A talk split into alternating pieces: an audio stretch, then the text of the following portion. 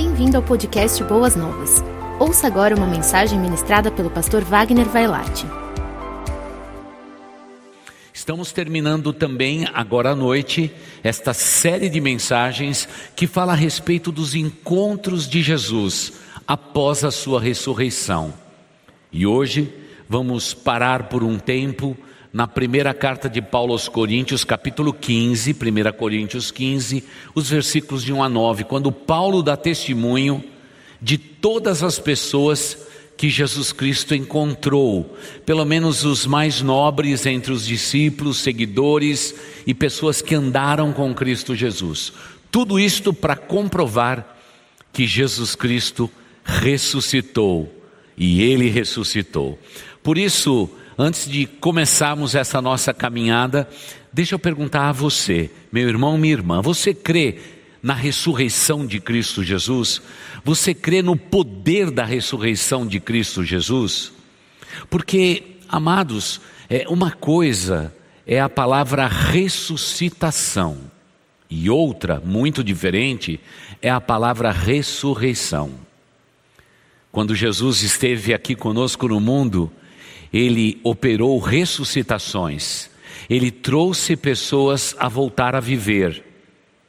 Mas só existe um entre todos que, pelo seu próprio poder e pelo poder de Deus que habitava em sua pessoa, porque Jesus é Deus, quando isto acontece, é o poder da ressurreição de Cristo Jesus. Então, por favor, você como cristão, separe sempre ressuscitação com ressurreição. Nós estamos falando sobre a ressurreição de Jesus Cristo. Isso é algo fabuloso, poderoso, inacreditavelmente maravilhoso.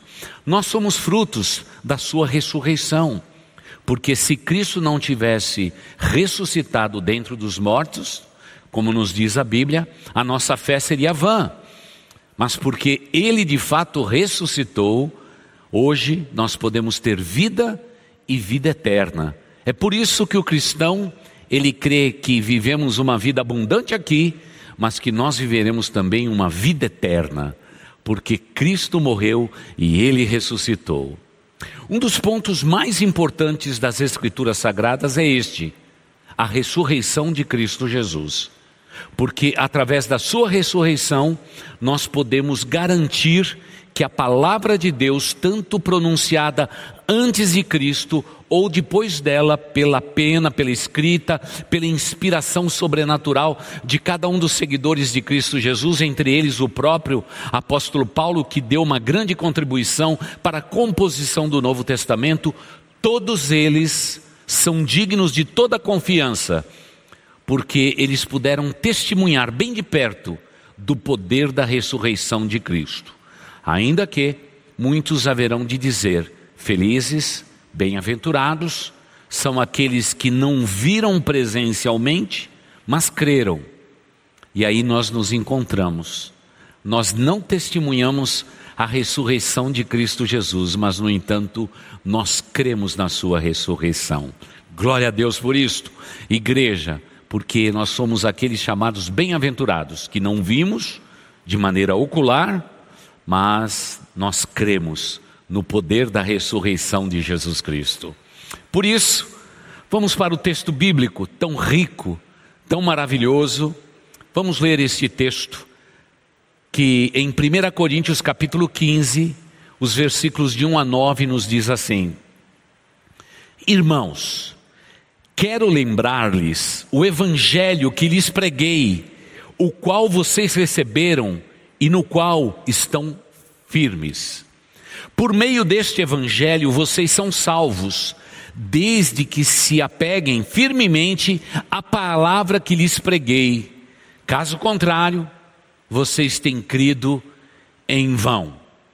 Você é uma pessoa apegada às Escrituras Sagradas, ao Evangelho anunciado, senão a nossa fé é vã. Pois o que primeiramente lhes transmiti, foi o que recebi de Cristo, que Cristo morreu pelos nossos pecados segundo as Escrituras, e foi sepultado e ressuscitou ao terceiro dia, segundo as Escrituras, e apareceu a Pedro e depois aos, aos doze. Depois disso, apareceu a mais de quinhentos irmãos de uma só vez, a maioria dos quais ainda vive, embora alguns desses já tenham adormecido ou morrido. Depois apareceu a Tiago e então a todos os apóstolos.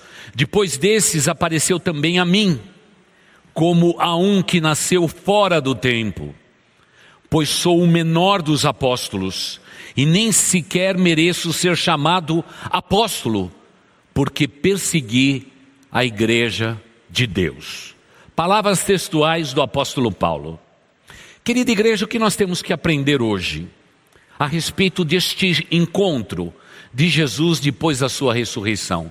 Jesus apareceu a muitos. É, é interessante perceber que Paulo faz a defesa do Evangelho de Cristo, assim pregado, baseado na sua ressurreição. Vivemos num mundo onde que as perguntas são enormes. Elas são o tempo todo elas são questionadas. Nesse tempo também estamos com muitas pessoas perguntando a respeito do poder da ressurreição de Cristo. Vale a pena nós gastarmos alguns minutos pensando nisto. Veja, meu irmão, minha irmã, o que o apóstolo nos ensina: que ele quer testemunhar de que o evangelho que ele pregou, principalmente aos que estavam na cidade de Corintos, não era um evangelho qualquer, não era mais nenhuma novidade, mas ele vai deixar bem claro no coração de todos aqueles, dizendo: o evangelho que eu preguei a vocês é um, um evangelho autêntico, baseado no poder da ressurreição de Cristo Jesus. Qual é o ponto aqui? Querida igreja, desde a antiguidade, desde os medos babilônicos, os egípcios, todos eles criam que determinadas divindades haviam vivido sobre a face da terra, mas todos tinham sido derrotados na sua morte. E mesmo sendo poderosos e vitoriosos e sendo santificados, eles experimentaram da morte. E agora vem o apóstolo Paulo e diz: Ei, eu não estou dizendo a vocês a respeito de um Deus que veio, um mártir que passou por esta terra, foi chamado de um príncipe, foi chamado de um sacerdote, foi chamado de um profeta, e ele morreu e ficou na sepultura. Não, eu quero dizer a vocês, e esta é a fé firme que eu tenho, que ele não ficou na sepultura ele ressuscitou. E se Cristo ressuscitou dentre os mortos, o que é que o apóstolo Paulo vai se deter? Só Ele pode nos dar vida, e como dizemos nos nossos dias, vida em abundância, vida em abundância. Portanto, ele diz: por meio deste evangelho, vocês são salvos. Então vamos fazer a primeira pausa da mensagem desta noite. Você é alguém que pode dizer, pastor, eu sou uma pessoa salva, redimida, transformada, justificada e abençoada por Deus. Você pode dizer isto? Ou talvez você diga, pastor, não tenho certeza. Pare um pouquinho e pense nisto. Porque Cristo Jesus veio a este mundo para nos salvar. E o apóstolo Paulo diz: Este evangelho que eu vos preguei, anunciou Cristo morto e ressurreto, salvação para todos. Ele ao mesmo tempo justifica a sua convicção, mas ele anuncia o evangelho que com fidelidade ele pregou. Meu amigo querido que nos assiste nesta noite, a igreja de Cristo Jesus está por séculos na face da terra anunciando que existe um Salvador. O seu nome, Jesus Cristo. Mas talvez alguém diga, mas pastor, será que ele foi um profeta apenas? Um mártir que morreu numa cruz, a semelhança de tantas pessoas martirizadas que nós temos no mundo? Meu querido amigo, não se engane. Cristo Jesus, ele nos surpreendeu em tudo. O seu nascimento é surpreendente. O estilo de vida que ele viveu na terra, surpreendente. A maneira com que ele, mesmo rejeitado entre os seus, ele começou a pregar o Evangelho de maneira surpreendente. Todos os sinais que acompanharam Jesus Cristo não nos deixa dúvida que ele não era apenas 100% homem, ele era 100% Deus. O Deus que se fez homem e habitou entre nós, e vimos a sua glória, como a glória do único Filho de Deus, cheio de graça e de verdade. Mas o que nos surpreende muito mais é a maneira como Cristo morreu. E mais surpreendente do que tudo que possa nos surpreender é a sua ressurreição. A sua ressurreição. Por isso, o apóstolo de Deus vai dizer que, mesmo sendo os últimos dos apóstolos, ele se torna alguém que não deixa nenhuma dúvida a respeito do poder desta ressurreição, ao ponto de dizer: povo de Deus, se apeguem firmemente à palavra e ao evangelho da verdade, sejam firmes na sua fé e na sua convicção. Parece que tanto a mensagem de hoje cedo como a da noite é o mesmo propósito, para que sejamos firmes. Cristão verdadeiro, ele tem os seus pés firmados na rocha é a rocha que é Cristo Jesus. Os ventos são fortes, mas ele continua firmado na rocha que é Cristo Jesus. As doutrinas do mundo, os ventos impetuosos de filosofias, a maneira com que a filosofia, a sociologia mostra que assim é que um homem deve viver, o povo de Deus continua com seus pés firmados na rocha, estão firmes na sua convicção no Evangelho de Cristo Jesus. Não há um outro livro mais fascinante do que este livro, a Palavra de Deus. É neste livro que nós estamos firmados. Nós cremos neste livro por inteiro. Muitos nessa semana disseram: vamos refutar a palavra de Deus. Talvez ela não seja a verdade, ela vai continuar sendo sempre a verdade. Eu creio, até no preto da capa de, deste livro, eu creio em tudo que está aqui dentro. Naturalmente, existem pessoas que querem reformar a Bíblia, atualizar a Bíblia. Nós não somos deste tipo, nós somos daqueles que estão com os pés firmados na rocha. A nossa convicção é espiritual, porque um dia éramos pecadores, vivíamos na miséria da nossa vida e um dia, pelo poder da palavra de Cristo, fomos transformados. E é nesta graça que nós vivemos e não abrimos mão desta convicção.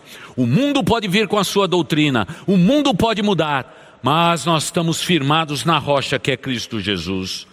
Nele estamos edificados e sobreedificados, e não nos enganamos.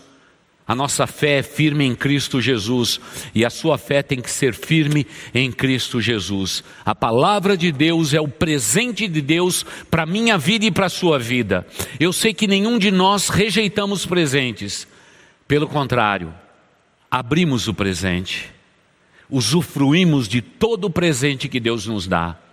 Por isso o apóstolo Paulo, com toda convicção, vai nos ensinar, queridos irmãos de Corintos, queridos irmãos que vão pertencer à igreja de Cristo durante os séculos, deixem-me dizer, sejam apegados à palavra da verdade. Você tem que ter apego. Eu sei que temos um apelo veemente da sociedade para nos desapegarmos de tudo principalmente das coisas mais conservadoras. Mas, amada igreja, amados irmãos, somos um povo apegado às Escrituras Sagradas. Nessa semana eu publiquei dois versos bíblicos depois da decisão que o Supremo Tribunal Federal tomou a decisão. Eu publiquei um texto de Provérbios, outro do Antigo Testamento ainda, e queridos irmãos, sabe qual foi a surpresa? Todo mundo dizendo, pastor, como é que pode a palavra de Deus ser tão, tão real, tão verdadeira e tão atual? Claro que nas entrelinhas eu pude ver devoção e amor, mas eu vejo o quanto que o povo de Deus não tem apego à palavra de Deus, porque a palavra de Deus é a verdade.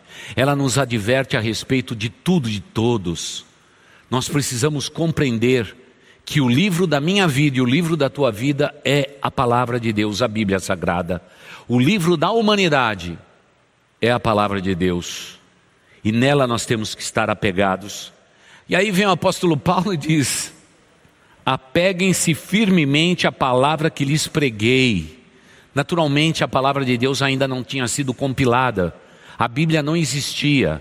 Havia os livros do Antigo Testamento e os livros do Novo, do Novo Testamento estavam sendo confeccionados, inspirados ainda por Deus. Mas ele faz questão de apresentar, dizendo: caso contrário, tudo que vocês têm crido tem sido em vão na sua vida. Ah, amada igreja, quantas pessoas hoje são pessoas tão rasas na palavra de Deus. Quantas pessoas hoje carregam a Bíblia, mas não têm a Bíblia na alma e no coração. E o único meio de você ter este livro teu, na tua alma e no teu coração, ela não será fruto da minha pregação ou de qualquer pastor que passar por esse púlpito. A pregação da palavra de Deus ela é inspirativa, ela é devocional, ela é exortativa. Mas o que faz a sua vida se tornar completamente diferente, baseada no poder da ressurreição, é quando os teus olhos repousam-se nas Escrituras sagradas e você começa a se alimentar das linhas, dos trechos da palavra santa do nosso Deus. Esse é o momento mais nobre da vida de um cristão na face da terra, quando ele começa a se alimentar das Escrituras Sagradas. Deixa eu fazer uma pergunta sincera. Você tem lido as Escrituras Sagradas? Ou será que você é mais um cristão cheio de ideias, cheio de sonhos espirituais? Você quer ter vitória na sua vida e ser alguém tão poderoso, mas no entanto sua vida é vazia das Escrituras sagradas. O apelo de Paulo é que você seja apegado às Escrituras sagradas. É com apego que nós fazemos isto. É por isso que as pessoas que Deus mais usa nesse tempo não são as mais inteligentes deste mundo. São provavelmente as pessoas que mais amam a Bíblia se alimentam dela cotidianamente e por ela vão crescendo e abençoando o mundo. Cristãos que não são apegadas à palavra da verdade, como o Kleber pôde ler agora há pouco, eles são parecidos como alguém que edificou a sua casa sobre areia e sopraram os ventos e bateram com grande ímpeto contra aquela casa, e grande foi a sua queda, porque infelizmente aquela casa, aquela vida não estava edificada sobre a rocha dos séculos, Jesus Cristo, o Senhor. E agora o apóstolo Paulo faz um passeio bíblico conosco. Ele diz: gente, o que eu estou dizendo aqui é o seguinte: que o que eu recebi eu transmiti a vocês. E eu quero dizer que Cristo morreu por vocês. Disto já temos falado. Mas ele acrescenta: ele morreu por vocês por causa dos seus pecados. Ele não morreu porque você era simpático. Ele não morreu porque você andaria numa igreja. Ele não morreu porque um dia você conheceria a verdade. Ele morreu pelos seus pecados. Essa é a diferença. Ele morreu pelos pecadores. E é claro que o apóstolo Paulo também se considerava um pecador. Ele morreu por causa dos nossos pecados. A causa de Cristo é o homem pecador. O amor revelado em Cristo Jesus e o poder da sua morte e da sua ressurreição tem um motivo: o homem pecador, para que nós possamos ser salvos. Não há escolha, não há outro caminho. Jesus não morreu e não ressuscitou para que nós pudéssemos ter uma religião. Ele não morreu, ele não ressuscitou para que a gente pudesse ser pessoas melhores. Ele morreu e ressuscitou porque ele morreu por homens pecadores. E agora o apóstolo Paulo diz: ele morreu por pessoas pecadoras e ele fez isso segundo o que estava escrito. E aí, vamos dizer, pela segunda vez o apóstolo Paulo vem nos dizendo novamente: ele morreu porque as Escrituras sagradas assim determinou. Ele morreu segundo as Escrituras. Desde o primeiro livro, sem derramamento de sangue, não há remissão de pecado. Os filhos de Adão descobriram que eles poderiam invocar o nome do Senhor, ergueram um altar, colocaram frutas, comidas, legumes de um lado e um cordeiro do outro.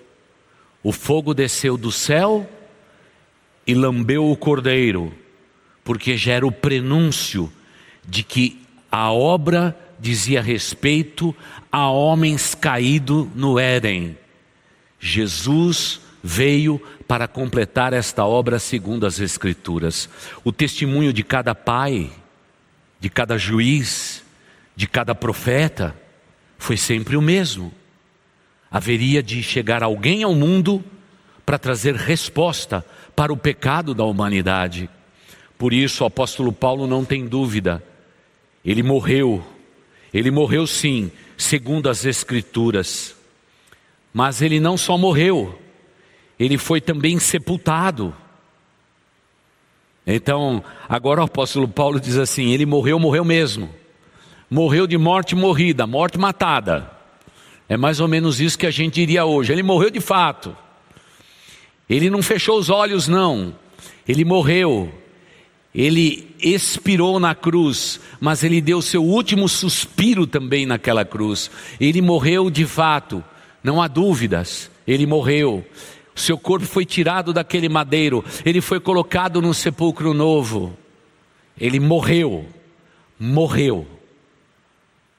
E agora o apóstolo diz: ele não só morreu e foi sepultado, mas ele ressuscitou.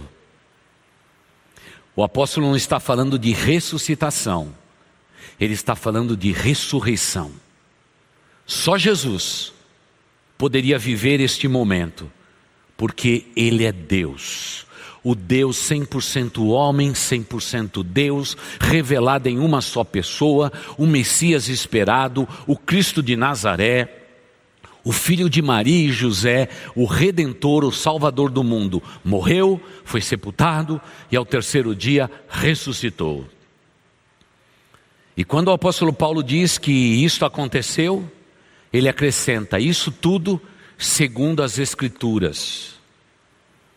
Irmãos, o testemunho das Escrituras tem que ser poderoso para todos nós. As Escrituras sagradas é, na verdade, o bálsamo do cristão, é a inspiração do cristão, é a alegria do cristão. Hoje, infelizmente, os cristãos têm bebido de várias fontes, menos da fonte maior, a Escritura Sagrada. Porque eu não conheço nenhum cristão que se alimente desta fonte, que seja alguém que tenha uma crise existencial, esteja perguntando sobre a vontade de Deus, o que Deus deseja para a minha vida. Todo cristão que lê abundantemente as Escrituras Sagradas, ele tem o testemunho de Deus e o Espírito de Deus que toca no nosso coração cada vez que lemos a Escritura Sagrada. O grande problema é que esse é o livro esquecido na vida dos cristãos, é o livro fechado, é o livro não aberto, é o livro colocado na prateleira, no porta-luva do carro, no porta-mala do carro, esquecido neste lugar e naquele lugar. Povo de Deus, em nome de Jesus Cristo, abra as Escrituras Sagradas, porque quando elas são abertas, o Espírito de Deus testifica com o nosso espírito, dizendo que o que a Escritura Sagrada contém é a verdade para a nossa vida. E esse livro é atual, é poderosamente atual. E o apóstolo então vai dizer: Se vocês duvidam que ele morreu, foi sepultado e ressuscitou, então deixe-me contar a história a vocês. Eu quero dizer que ele apareceu a Pedro e depois aos doze. Agora já não é mais o Cristo Filho de Maria, é o próprio Deus. A silhueta de Cristo, a imagem de Cristo poderia ser a mesma mas o Cristo, agora revelado após a sua ressurreição, ninguém poderia mais detê-lo, muito menos tocá-lo. Agora ele aparece a Pedro, uma alusão a Pedro e a João, que andaram lá pelo sepulcro de Jesus e depois aos doze. Jesus Cristo pega todas as aparições de Cristo e ele coloca no coração de Paulo o seguinte: ó você diz que aparecia a Pedro, que é o líder, e a todos os doze, e é assim que aconteceu. Ele soma a história. Aí o apóstolo Paulo diz: depois apareceu a mais de 500 irmãos. Então, sem dúvida nenhuma, ele estava vivo. Porque não é possível que 500 pessoas a testemunhar o Cristo ressurreto possa perguntar: será que era Cristo? Obviamente era Cristo. E o apóstolo Paulo diz: Olha, no tempo em que escrevo esta carta a vocês, daqueles 500, a maioria estão vivos e alguns deles já dormiram, já morreram, já estão com Cristo Jesus. Mas ele apareceu também a Tiago, ele quer despertar liderança espiritual para a igreja que surgia, e depois aparece aos demais apóstolos. É isso que ele fez. Mas aí Paulo nos surpreende dizendo: mas um dia ele apareceu também a mim. Eu estou dizendo isto porque ele apareceu a mim. Por isso me considero, diz Paulo, o menor dos apóstolos. Não sou digno desse nome apóstolo, porque apóstolo é aquele que ocularmente testemunhou, viu a pessoa de Jesus Cristo. Eu sei que nós temos muitos apóstolos nesse dia, mas, segundo as Escrituras, apóstolo é aquele que viu Jesus Cristo com seus olhos. E Paulo, no caminho de Damasco, teve um encontro a olhos fechados, a olhos tocados pelo esplendor da glória e da santidade desse Cristo. Mas quando as escamas caíram dos seus olhos, lá na rua chamada direita, na cidade de Damasco, surge desse momento e dessa experiência o último dos apóstolos, o apóstolo Paulo. E agora o apóstolo Paulo vai nos dizer: Eu vi o Senhor Jesus. Eu posso testemunhar desta verdade. E agora o apóstolo Paulo se torna para nós um grande estímulo da fé. Alguém que veio não dos caminhos e da maneira com que Jesus Cristo manuseou homens e os liderou por anos, mas alguém que vem de fora e pode agora testemunhar que Cristo verdadeiramente ressuscitou. É o Cristo ressurreto. Por isso, querida igreja, esta é a convicção da nossa vida. O apóstolo Paulo, ao fazer esta rápida cronologia, ele fala a respeito desse momento, não para comprovar que Cristo está vivo, mas para alinhar o pensamento com a igreja, dizendo que ele ressuscitou, e se ele ressuscitou, nós temos poder e autoridade para pregar no seu nome. E isso nos ensina várias coisas. Poderia falar pelo menos de 16 coisas que o apóstolo Paulo nos ensinou durante o seu ministério a respeito do poder da ressurreição de Cristo Jesus. Mas eu posso enumerar algumas. Primeira delas, a fidelidade dos ensinos de Cristo Jesus e o poder da ressurreição de Cristo. Parece que o encaixe é perfeito. Tudo aquilo que as Escrituras nos falam, há um encaixe perfeito. Essa é a fidelidade das Escrituras. É um livro único, mesmo escrito, separado por 1500 anos, há um fato entrelaçado, que é o amor de Deus pela humanidade e o poder da morte e da ressurreição de Cristo. é o selo perfeito que torna este livro um livro extraordinariamente divino e, acima de tudo, inspirado como foi pela, pelo próprio Deus.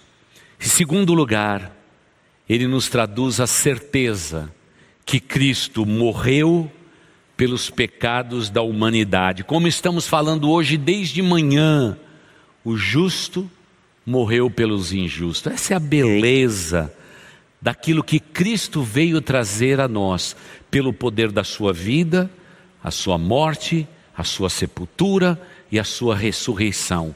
E também, como queremos hoje acrescentar, a aparição deles a todos os seus seguidores.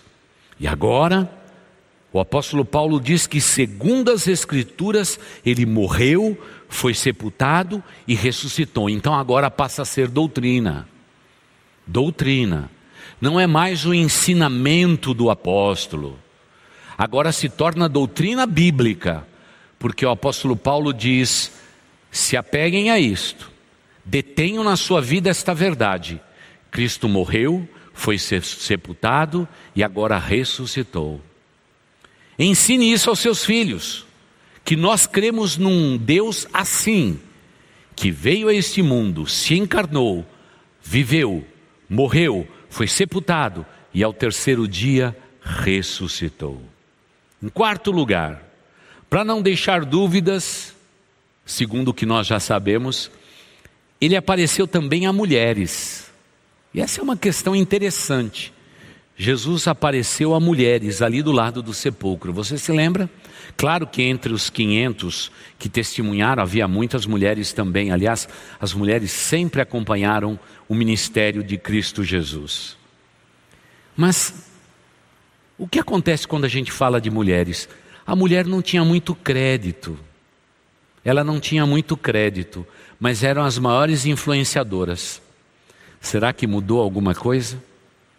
Nos dias atuais, talvez muitos não deem tanto crédito às mulheres. Que pena, porque desde o tempo de Jesus elas são as maiores influenciadoras que nós temos notícias. E essas mulheres talvez não tivessem o crédito entre os religiosos daquele tempo para dizer: Nós vimos a Jesus. Mas não havia ninguém que pudesse espalhar as boas notícias as boas novas da ressurreição de Cristo como elas. Ah, como eu agradeço a Deus pela vida das mulheres. Vocês são extraordinárias. Vocês são as maiores divulgadoras a respeito desta fé. Continue assim, porque as suas irmãs, as suas irmãs na beira de um sepulcro, souberam representar muito bem cada uma de vocês mulheres. Continue apegada às Escrituras e continue dizendo: nós vimos o Senhor. Nós vimos o Senhor. Pedro, os doze, então agora parece que isso está ficando bom. Porque quem mais andou perto de Cristo podia dizer: Ele de fato ressuscitou, Ele apareceu entre nós.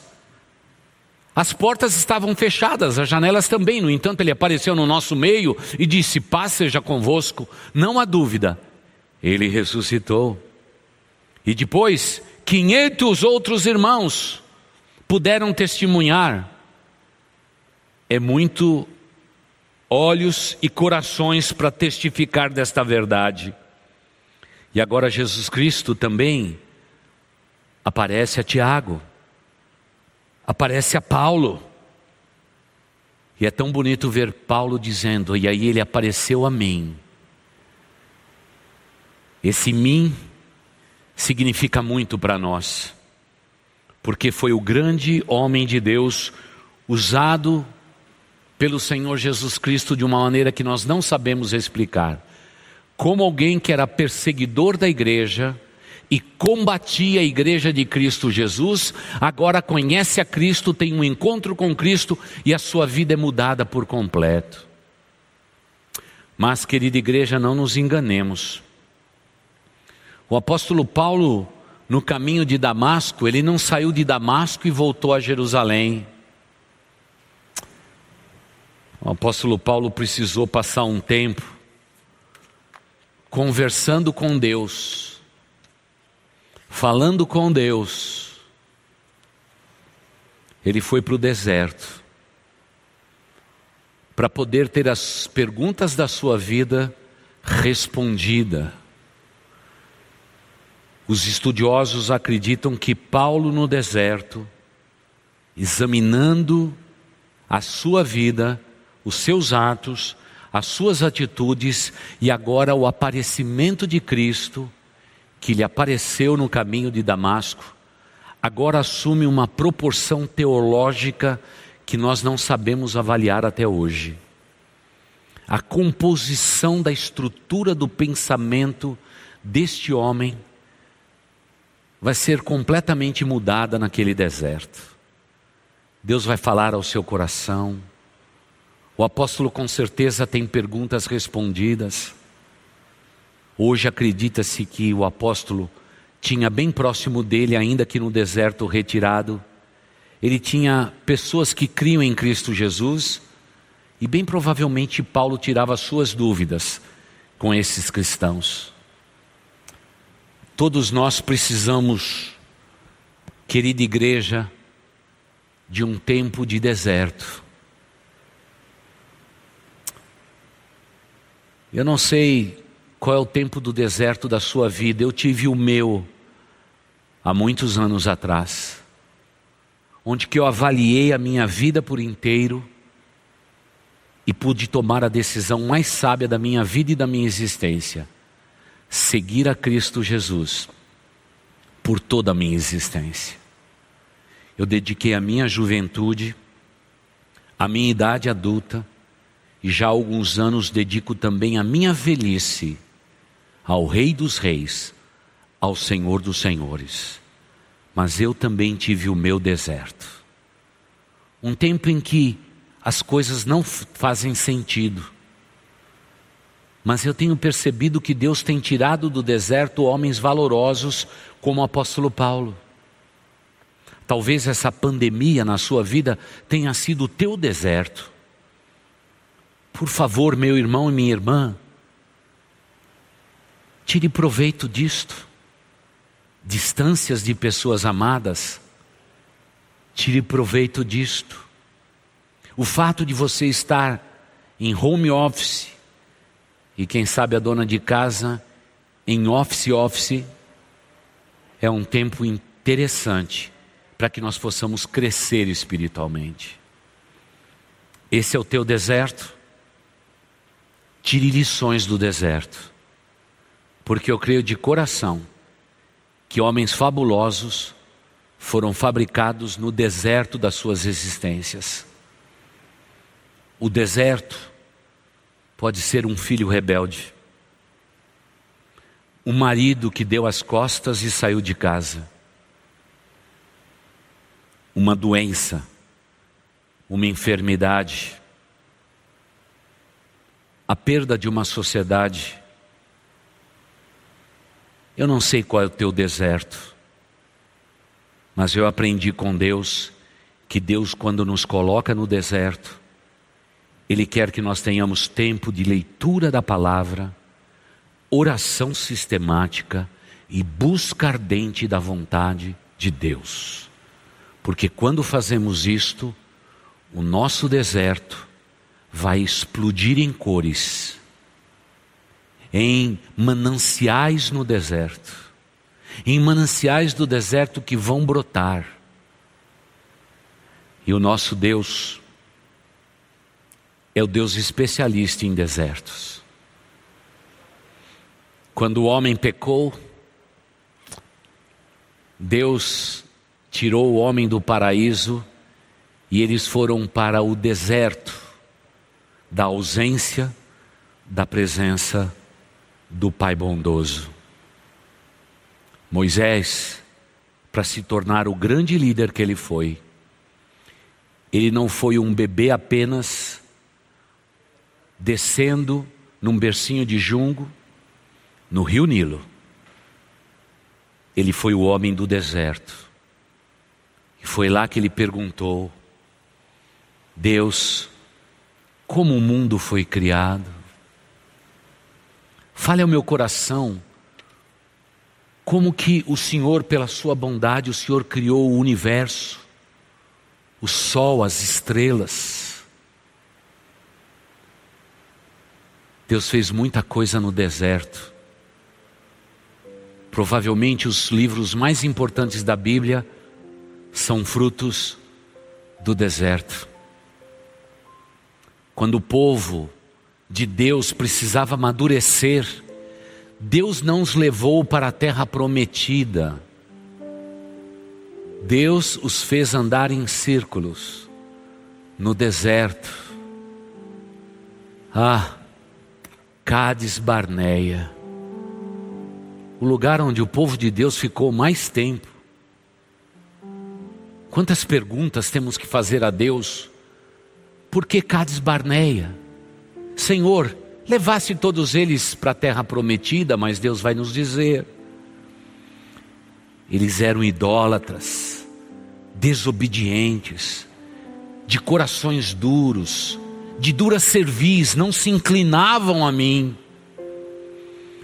E eu precisei fazer com que os pais morressem, para que os filhos pudessem ser aceitos pela minha própria vontade para entrar na terra prometida.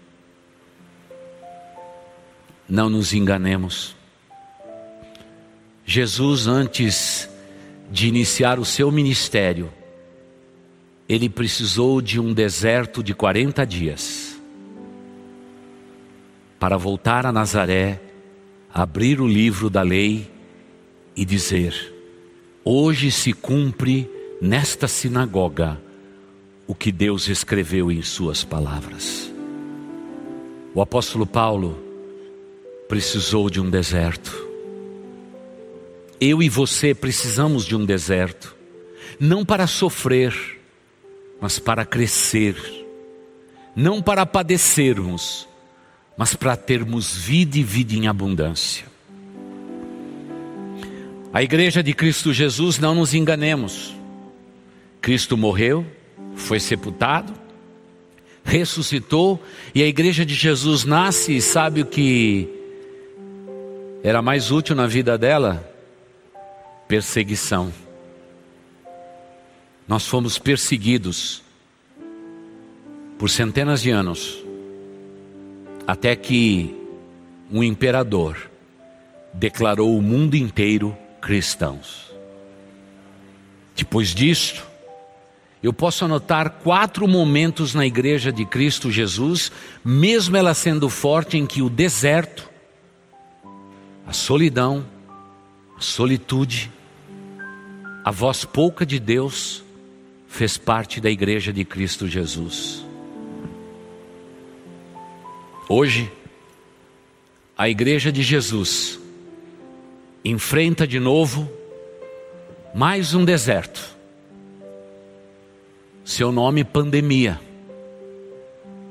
Por que, que Deus permitiu isto?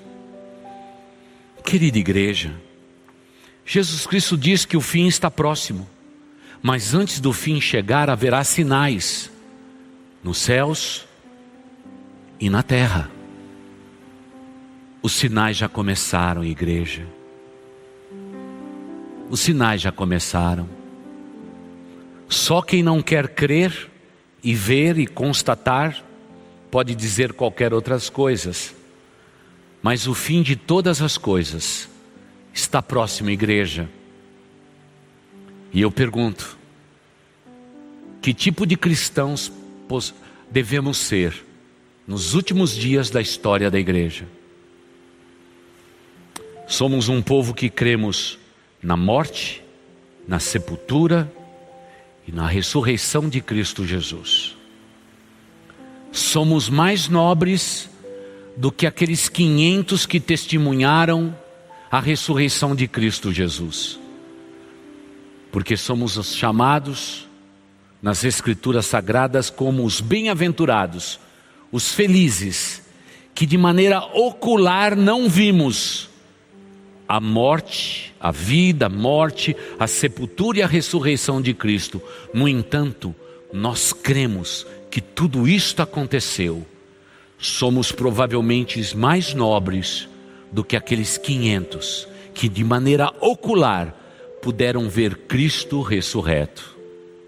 Por isso, amada igreja, precisamos conclamar todos vocês a vivermos não a sepultura, não a morte, não o sepulcro, não a ressurreição de Cristo Jesus, mas te te testemunharmos de que nós estamos vivendo aquele período glorioso entre a morte e ressurreição de Cristo Jesus e a vinda dele a este mundo.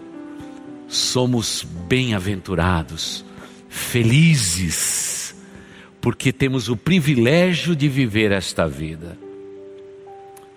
E me permita concluir a mensagem desta noite com a seguinte palavra, mesmo tomando algum tempo seus.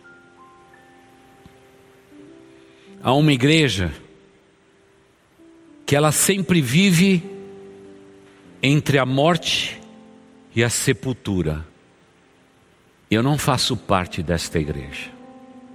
Há uma igreja que está entre o sepulcro de Cristo Jesus e a sua ressurreição.